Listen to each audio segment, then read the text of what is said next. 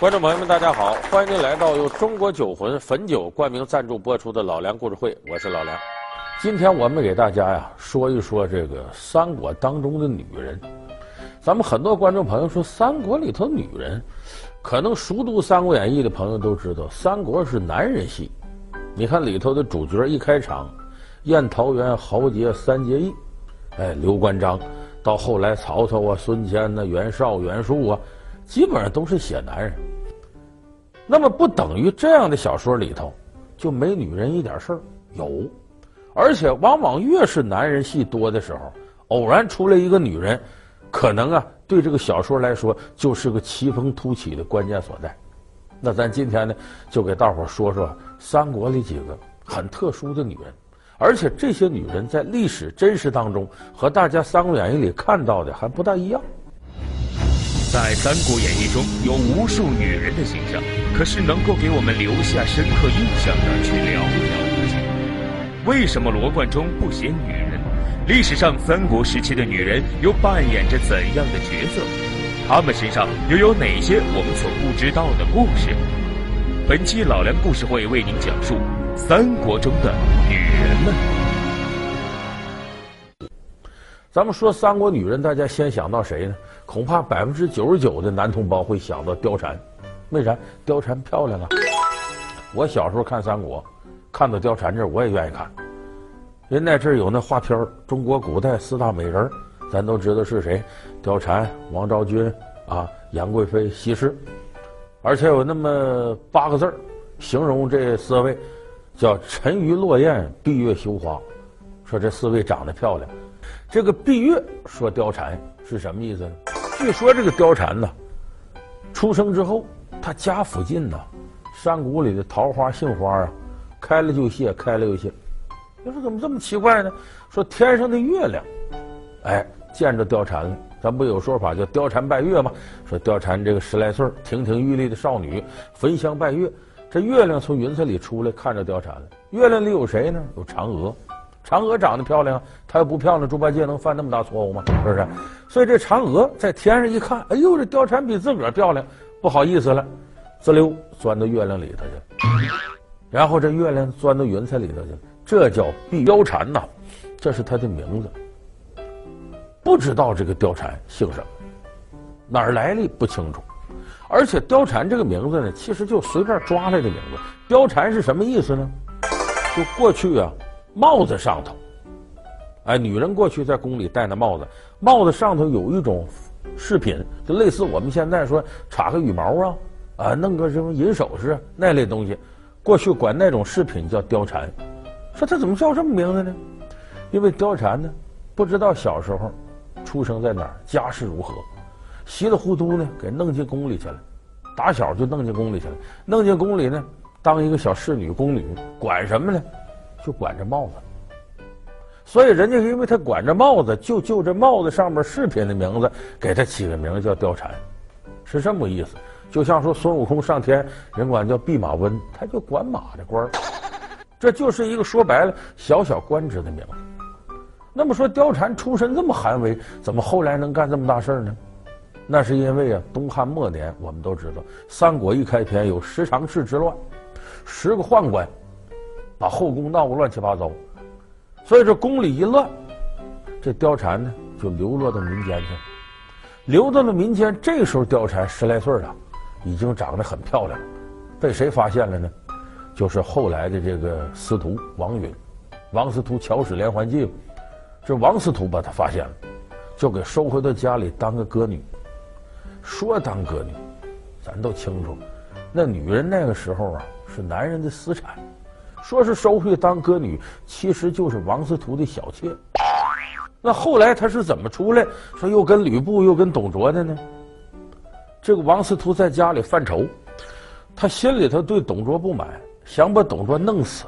可是董卓下边能人太多，典型的就吕布，人中吕布，马中赤兔。这个人有本事，而且认董卓当干爹，不把他俩拆开，他实现不了自己的想法。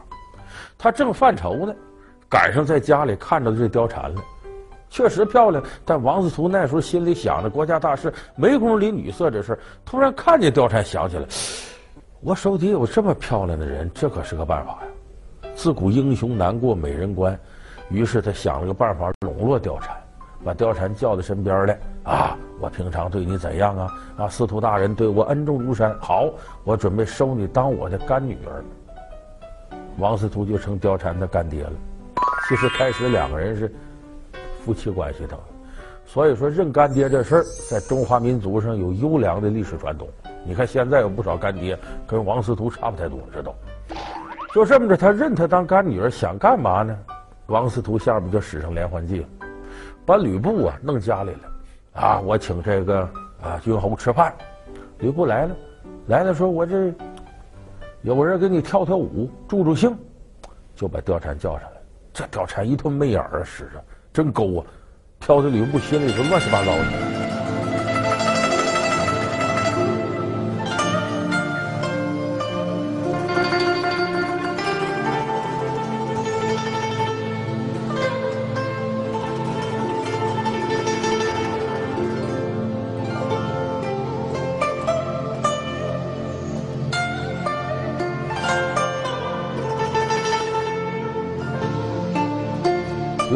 这么漂亮，说这谁呀？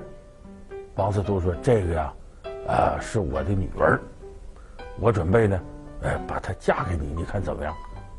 那吕布当然高兴了啊！岳父大人马上就跪下磕头，说：“你这么的回去吧，过几天择良辰吉日，我亲自把小女送到府上，许配将军为妻。”吕布向皇天厚土立誓，此生此世，愿与貂蝉白头到老。与义父荣辱与共，有违此事，天诛地灭，万载不复。请义父准许我们成婚吧。义父，哎，好吧。吕布兴高采烈回去等着了。第二天，王司徒又请董卓到家里来。也是这一套，貂蝉上来跳舞，董卓这老色鬼一看，马上都晕了。哎呀，这个太漂亮了！相公，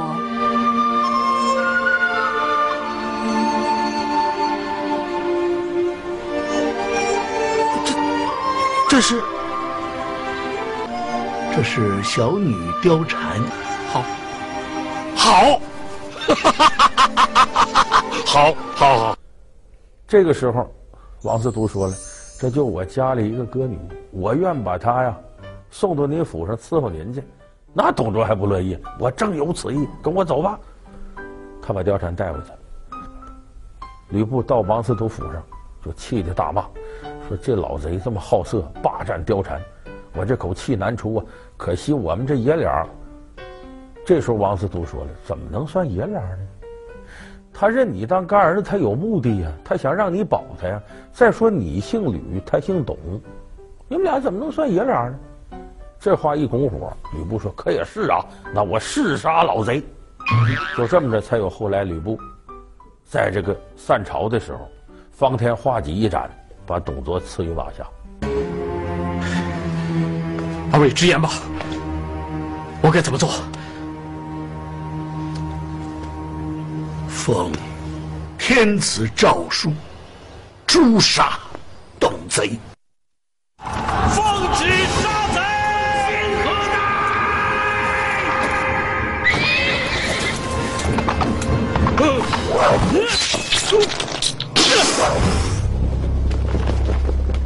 这时候，董卓之乱在东汉末年才算结束，后来才有群雄并起，曹操啊、袁绍、刘备啊这些人。所以说，貂蝉。这一前面勾引吕布，后边勾引董卓，等于改变了《三国演义》后边的格局。那么正史里头呢，压根就没提过貂蝉这么个人。也就是说，貂蝉呢，应该说是《三国演义》杜撰出来这么个人。在历史上，如果你能找到蛛丝马迹的话，那也是《三国志》里边写了一点儿。写什么呢？说吕布啊，这人这个道德上确实有问题。拜了董卓当干爹了，在董卓家喝完酒啊，调戏董卓身边一个侍女，《三国志》里记载这么一段。那么这个侍女是不是貂蝉，或者说是不是罗贯中写貂蝉的原型？这咱就不可考了。所以貂蝉这个人物历史上没有，是罗贯中杜撰出来的。那么咱们下边说这个女人呢，历史上确有其人。但有意思的是呢，历史上真有这人，可是《三国演义》咱们看两版电视剧，九十年代一版，呃前一阵高希希那版都没提这人。这个女人叫什么呢？姓甄，西土瓦这个甄，哎，叫甄宓。我们管她叫甄夫人。她名气非常大。我们都知道曹植，曹操的儿子，了不起的文学家，写过一篇赋，叫《洛神赋》。这个《洛神赋》就是歌颂这个甄夫人的。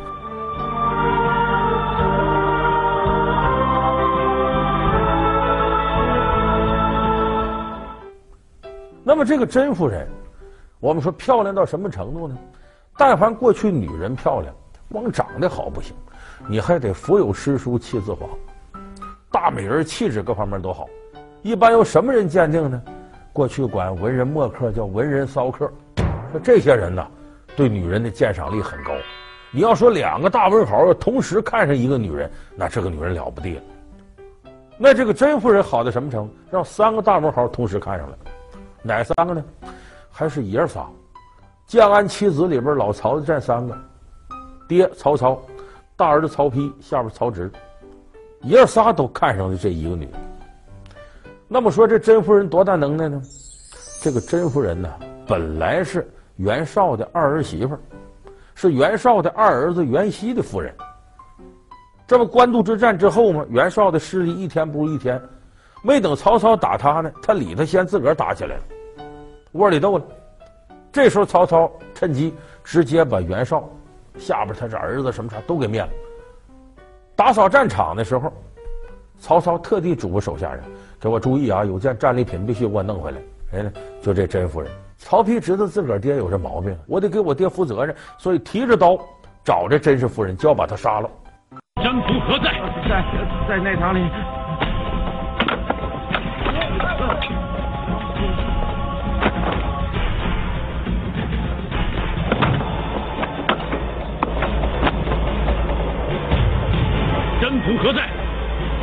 在此。受死！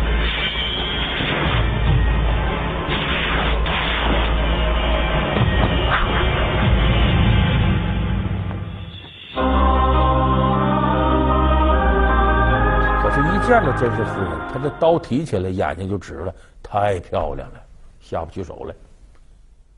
当机立断，决定把这甄氏夫人娶回家。你不是说小老婆，我的正房。那时候曹丕还没结婚呢，你是我的正房夫人。所以这么一来，曹操不好意思了，不能跟儿子抢媳妇儿，这大哥，他儿子把他都娶了，所以只能听之任之了。所以这个甄氏夫人呢，最后成了曹丕的媳妇儿。所以这也反映那个时代啊，你看挺开放。什么二婚三婚的，反正我直接就娶过来，而且爹儿子之间这竞争他不避讳，关键，所以这说明中国人在那个时期挺开放。就后来宋明理学以后啊，啊这个儒家思想大行其道了，这中国人才变得保守了。那么说这个甄氏夫人有这么大的魅力，不光是长相，前面我说她有能耐，她跟曹丕结婚以后呢，她觉得自个儿来路也不是很正，你看还是原来敌人袁绍那边的。这袁绍的二儿媳妇，她为巩固自个儿位置呢，也挺能巴结，巴结到曹丕的亲母亲啊，卞夫人，有个典型事例，这是公元二百一十六年呢，曹操起兵打孙权，一道上呢要带着下边的晚辈长见识，就把曹丕的俩孩子，就甄夫人生的俩孩子，一儿一女给带到身边了，然后呢，曹丕他母亲这卞夫人不放心这孙子孙女，也跟着出征了。在外面打仗打了一年回来了，再看在家里待着的这个甄夫人，养的又白又胖的，粉白粉白的，这个卞夫人心里不痛快，就跟自己儿媳妇说：“你有一年没见着你的这一儿一女了吧？这是你的孩子呀，出去打仗风霜雨雪的，你不仅不惦记，你还养的白白胖胖，这恐怕不对吧？”照理说，老婆婆这么责难。对甄夫人来说，这关不好过，但没想到甄夫人轻描淡写就给化解了。哎妈，你看你这事儿说过了，这俩孩子出去是出去了，可是是跟着自个儿奶奶出去的，跟着卞夫人您呢，跟自个儿奶奶出去，我有什么不放心的？您比我不强多了吗？哎，这一说，老太太心里高兴了。所以你看，这个甄夫人说话上很厉害。可是这么一个厉害角色，后来下场不好。就是曹丕称帝之后啊，册封皇后，本来先娶的甄夫人应该册封她。可是这个时候呢，曹丕对这个甄夫人呢，多少有点厌倦。这美味常吃不觉得香，这是道理。你看天底下那媳妇再漂亮，在老公眼里一般。这时候曹丕呢，宠爱了后来的郭皇后。这郭皇后为曹丕上位也出过主意，所以就把这个郭呢立为皇后。甄夫人不愿意，叨叨起鼓，叨叨起鼓抱怨。曹丕一看，你这长舌妇在家也没意思，赐你一杯酒吧。过去我们都知道，赐杯酒不是好事里头鹤顶红、孔雀胆的，反正喝下去，甄夫人就死了。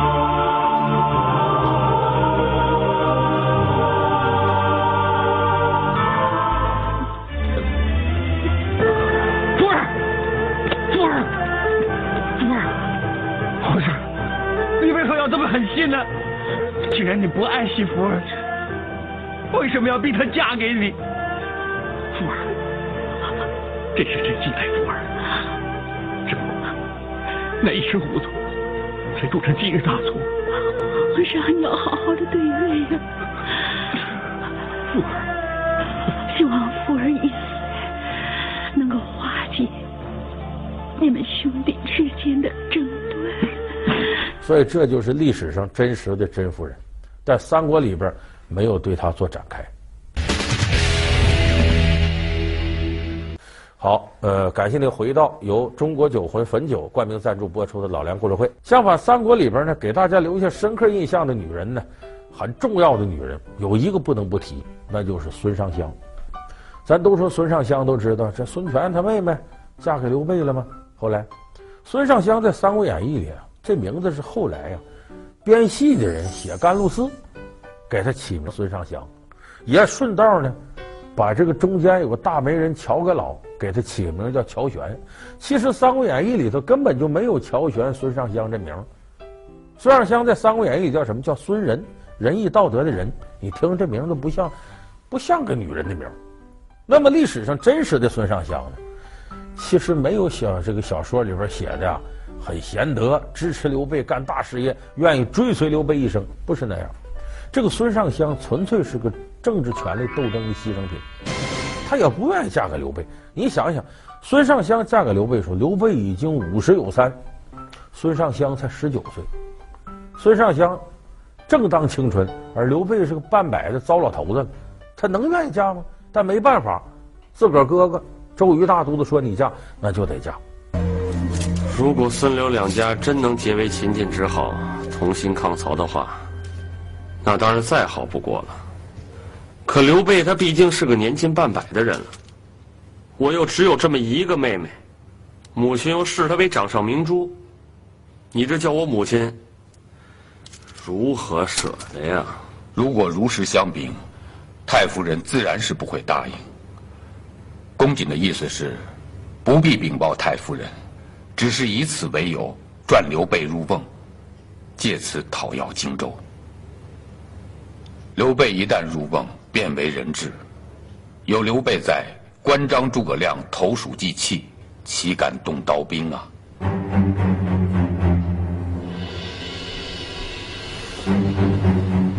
所以，这孙尚香开始对这事挺抵触。《三国志》里写，两人一结婚的时候，包括洞房花烛的时候。孙尚香手底下近百个丫鬟，都弓上弦，刀出鞘的。《三国志》有一句话说的很有意思：“贝美入，心肠凛凛。”就是刘备每次到自己夫人这儿，心肠凛凛，心里总哆嗦，害怕。禀姑爷，我家主人生平好剑，这里有两把剑，一把是好剑，一把是坏剑，请姑爷任选一把。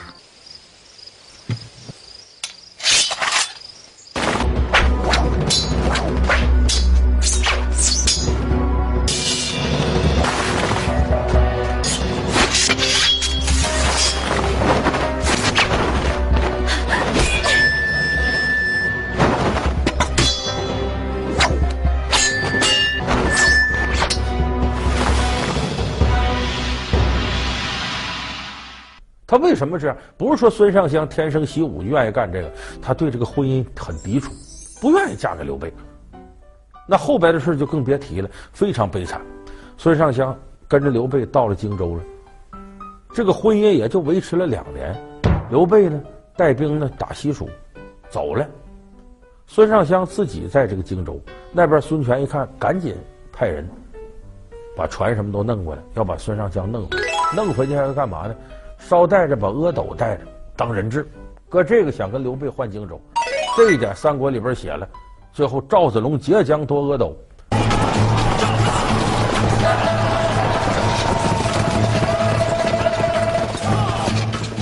子龙兄弟，杀的好啊，你得救我